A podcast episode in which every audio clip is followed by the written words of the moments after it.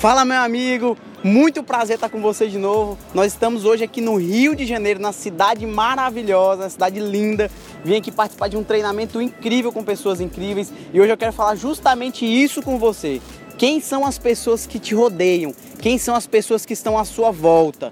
Cara, se você quer é, é, conquistar muitas coisas na vida, se você tem uma meta de vida, se você tem bem claro onde você quer chegar, quais são as pessoas que estão te rodeando?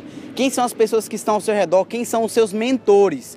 Tem uma frase incrível do Jim Rohn que fala o seguinte: você é, é, você é a média das cinco pessoas que te influenciam, das cinco pessoas que mais te rodeiam.